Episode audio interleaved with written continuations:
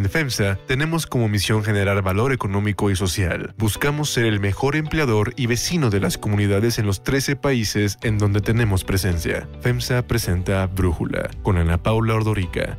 Un podcast de Red Digital APO. Hoy es martes 25 de mayo del 2021 y estos son los temas del día. La Administración Federal de Aviación de Estados Unidos prepara una degradación de la calificación de la seguridad aérea de México. Termina en Estados Unidos el juicio entre Apple y Epic Games, el cual decidirá el futuro de la tienda de aplicación. Además tenemos nuestra brújula electoral. Pero antes vamos con el tema de profundidad. No puede seguir el Independientemente de la cuestión legal, necesitamos la renovación. El presidente se refiere a Alejandro Díaz de León, quien concluye su periodo como gobernador del Banco de México el próximo 31 de diciembre. Y a pesar de que faltan poco más de siete meses para que esto ocurra, Andrés Manuel López Obrador ya anunció que no lo refrendará en el cargo. Aunque no dijo nombres, López Obrador ya tiene el perfil de la persona que propondrá al Senado. Va a ser eh, un economista con dimensión social, muy partidario de la economía moral. Especialistas coinciden en que este anuncio pone en riesgo la percepción de la autonomía del Banco de México que tiene un mandato de la estabilidad de precios, es decir, tomar las medidas necesarias para controlar la inflación dentro del rango objetivo de 3% más menos un punto porcentual.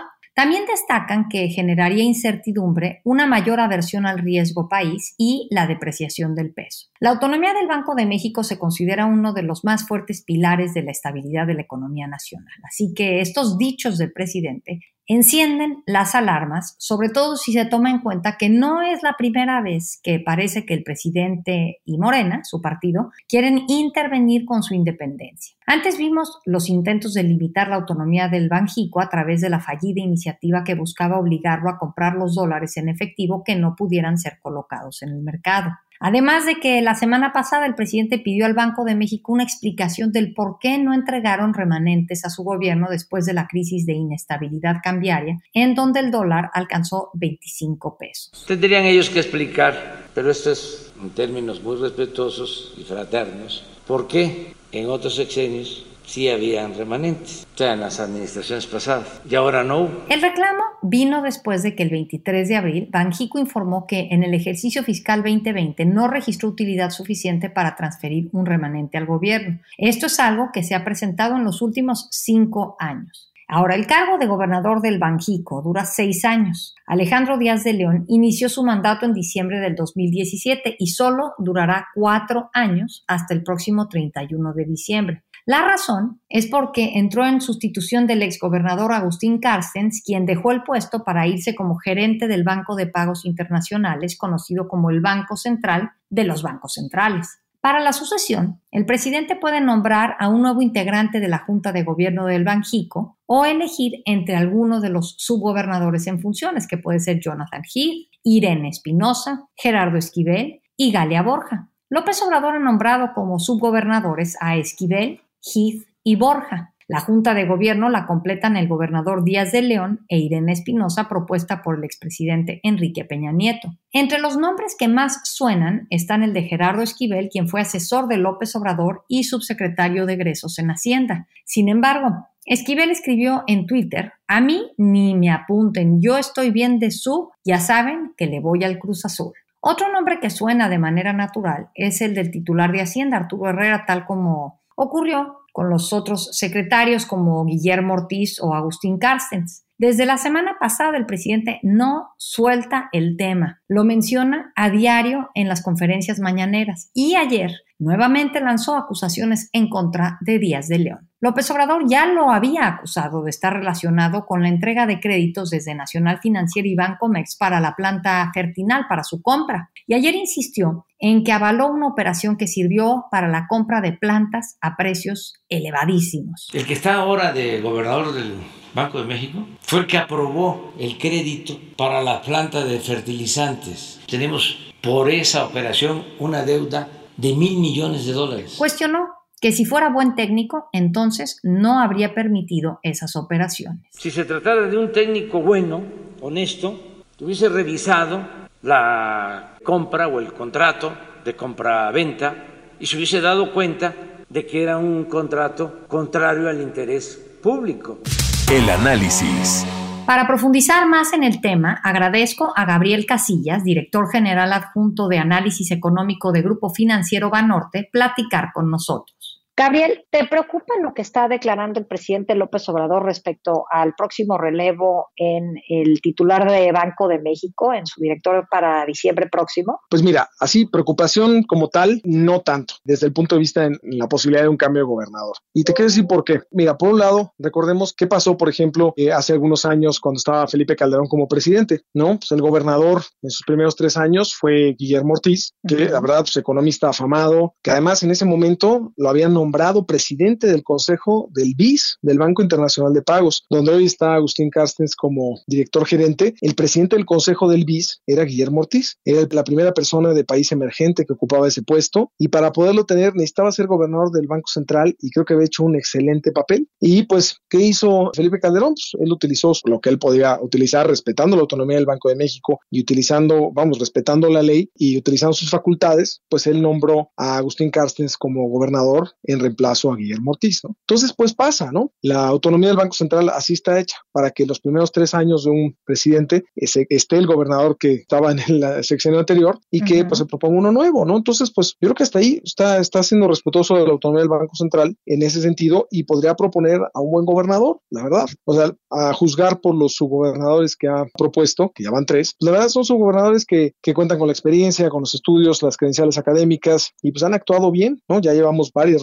decisiones de política monetaria con eh, Gerardo Esquivel, con Galia Borja, con Jonathan Heath. Yo creo que en ese sentido esa parte a mí, la verdad, Ana Paula, no me preocupa. Claro que en lo personal me encantaría que se quedara Alejandro Díaz de León. Me parece que es un excelente gobernador, además de una persona muy íntegra, pero la verdad es que me encantaría que se quedara y creo que, vamos, por mérito se lo merece. Pero pues a veces, desafortunadamente, así es la política. Ahora, tú me decías que sí me preocupaba, ¿no? Entonces, un punto bien importante es, ¿qué parte sí me puede preocupar? Bueno, me preocupa un poco que esta discusión era una discusión para tenerla tal vez en noviembre, en diciembre, ¿no? Para nombrar al siguiente gobernador y pues adelantarla tanto, que no fue por el presidente mismo, ¿no? Fue por contestar una pregunta, pero de todas maneras este, se pudo haber mandado más para allá, porque ahora pues el tema es que pues mientras no se tenga la persona que va a seguir, pues va a haber mucha incertidumbre en el mercado, ¿no? Los mercados financieros internacionales, que es lo que quieres cuidar. Y en segundo punto, algunos comentarios que se han hecho peyorativos de parte del presidente en contra de Alejandro Díaz de León, pues también no me han parecido nada adecuados. Eso también me preocupa. Por ejemplo, hubo unas declaraciones de cuando Alejandro Díaz de León fue este director general de Banco Mext, que le otorgó un crédito a Fertinal, a esta operación que resultó ser muy mala. Pero fuera de eso, en lo demás, la verdad se me hace normal uso de facultades de un presidente en ese sentido. ¿no? Ahora, la otra tiene que ver con los remanentes de Banco de México y el hecho de que en esta ocasión no se le depositara a Hacienda.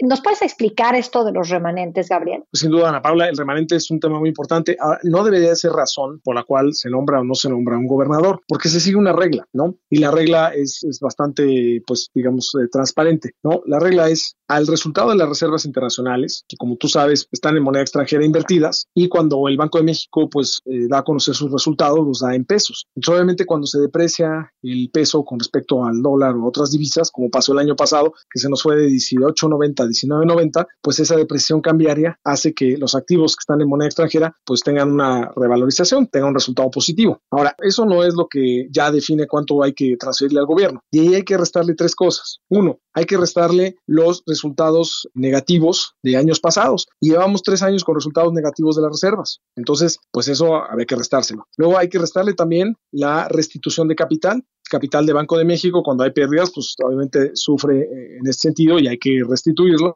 Y además hay que constituir reservas por posibles pérdidas hacia adelante. Este último rubro es muy pequeño, no, no pinta tanto, pero vamos, a la hora de, hacerle estas restas al resultado de las reservas, ya resultó que no, no hubo remanente, ¿no? Entonces, pues se siguió la regla, así como antes, siguiendo la regla, la depreciación cambiaria fue mucho más fuerte, ¿no? Y entonces, aunque se tuvo que restar los resultados de pérdidas de ejercicios anteriores, la constitución de capital, la restitución de reservas, aún así quedaba un número positivo que se le podía transferir al gobierno federal. En esta ocasión, pues no pasó. Entonces, pues por así, por seguir una regla, pues no, no creo que esa deba ser la, cómo se debe juzgar a un banquero central, ¿no? Claro, Gabriel, no es un tema en contra ni de este gobierno ni del el presidente de manera personal.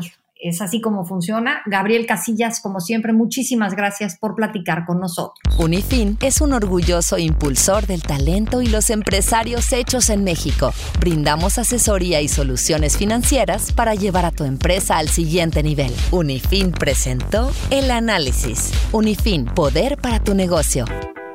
Brújula electoral. Los líderes nacionales del PAN, PRI y PRD firmaron un manifiesto para confirmar la coalición legislativa de los tres partidos como contrapeso al gobierno federal desde el Congreso de la Unión. Marco Cortés, dirigente del PAN, informó que después del 6 de junio pasarán de la coalición electoral a la coalición legislativa. Para ello firmaron 10 propuestas concretas, entre ellas privilegiar el combate a la pobreza y no eliminar ningún programa social. El priista Alejandro Moreno destacó lo que esta firma significa. Elegimos el mejor camino para decidir por un proyecto de trabajar juntos por la unidad nacional, por el desarrollo y por las causas ciudadanas con visión social. Jesús Zambrano dijo por parte del PRD que quieren la mayoría para restablecer los equilibrios perdidos entre los poderes, para lograr que imperen la Constitución y las leyes. Gabriela Gamboa, alcaldesa morenista de Metepec con licencia, quien aspira a la reelección, lanzó amenazas contra la hija de Fernando Flores, quien es su contrincante y es postulada por el PRI, PAN y PRD. ¿Sabes con la niña lo que puedo hacer, va? ¿Con qué niña? Pues es la hija de Fernando. Querían verme en el punto, porque tú sabes que lo puedo hacer, me van a tener en el punto. A ver. Hay otras noticias para tomar en cuenta.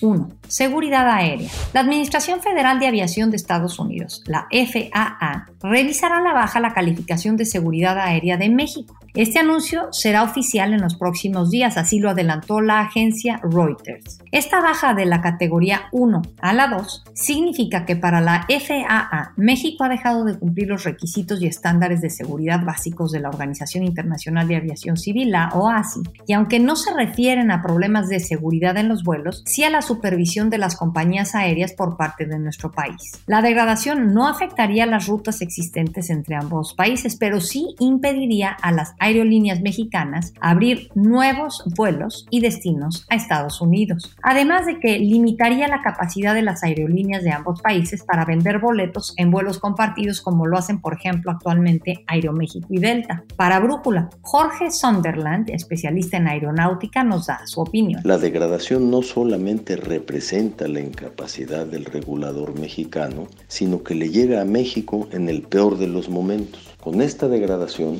no se podrán operar nuevos vuelos ni destinos, así como códigos compartidos que benefician a los usuarios y empresas. Estamos hablando del segundo mercado aéreo más importante a nivel mundial en la coyuntura de una crisis económica sin precedente. La industria aérea como nunca es reconocida como un motor en la recuperación económica, vinculada con el turismo, transporte, comercio salud y comunicación. El especialista en aeronáutica dice que esta baja limitará la recuperación del país. El sector aéreo juega un papel fundamental en materia económica. La degradación limita y retrasa la recuperación del turismo, de la inversión fija, del crecimiento económico y del empleo, particularmente del sector de servicios. La industria aérea como nunca es reconocida como un motor en la recuperación económica. Sin embargo, ayer el presidente Andrés Manuel López Obrador señaló que no es un asunto grave que Estados Unidos pretenda bajar la calificación en seguridad aérea de México. Veo más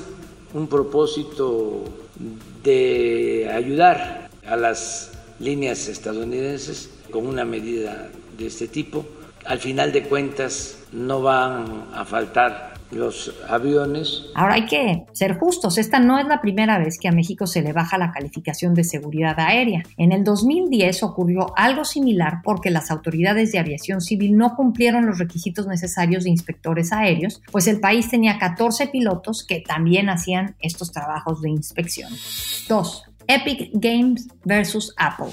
En Estados Unidos concluyó el juicio entre el gigante de la tecnología Apple y Epic Games, la empresa desarrolladora del popular videojuego Fortnite, el cual decidirá el futuro de la App Store, de la tienda de aplicaciones. Epic Games acusa a Apple de abusar de su posición, obligando a los desarrolladores a distribuir aplicaciones exclusivamente a través de su App Store porque los usuarios solamente pueden comprar aplicaciones a través de esta. En este proceso, Epic Games cuestiona el funcionamiento de las plataformas dominantes y su control del enorme negocio de las aplicaciones móviles. Todo comenzó hace un año cuando Epic Games desafió a Apple pues ofreció a sus jugadores comprar la moneda virtual de Fortnite más barata si lo hacían directamente por su sistema de pago y no por el de Apple que cobra una comisión del 30% a los desarrolladores por estas transacciones. De inmediato Apple eliminó el juego de su tienda de aplicaciones y desde entonces los jugadores de Fortnite que solo tienen dispositivos de Apple no pueden tener acceso a las actualizaciones. Para Brújula, así nos explica el caso Fernando Santillanes. Lo que está pasando en este juicio es si realmente el App Store es o no es un monopolio. La realidad es que para muchos no lo es, incluyendo Apple. Algunos nombran el impuesto de Apple a la forma en la que la compañía cobra un porcentaje para que tú puedas vender ciertos bienes digitales dentro de su App Store en sus dispositivos, el iPad o el iPhone. Pero la realidad es que lo que dice Apple es muy cierto. Ellos crearon esa tienda de aplicaciones y tienen el derecho de cobrar una parte de las ganancias para mantenerla operando. Aunque algunos crean que esto no es justo, la realidad es que en el capitalismo la importancia es ganar dinero, no ser una madre de la caridad que te deje tener cosas gratis en una tienda y en un negocio que tú abriste. Para que se den una idea, es como tener una tienda física en la cual tú vendes los mejores pasteles y que un tercero te empiece a vender pasteles, tú le des permiso de venderlos en tu tienda y te exija que no le cobres por estar en ella e incluso, tal vez, llevarte a juicio para hacerla pública. Sin base, no se sabe, pero la división 70-30, que es el 70% con el que se quedan los creadores o desarrolladores y el 30% con el que se quedan las tiendas digitales es bastante normal en este mundo digital. Yo soy Ana Paula Ordorica. Brújula lo produce Batseba Faitelson. En la redacción, Elizabeth Rangel. En la coordinación, Christopher Chimal. Y en la edición, Omar Lozano. Yo los espero mañana con la información más importante del día. En FEMSA tenemos como misión generar valor económico y social. Buscamos ser el mejor empleador y vecino de las comunidades en los 13 países en donde donde tenemos presencia. FEMSA presentó Brújula con Ana Paula Ordorica. Un podcast de Red Digital APO.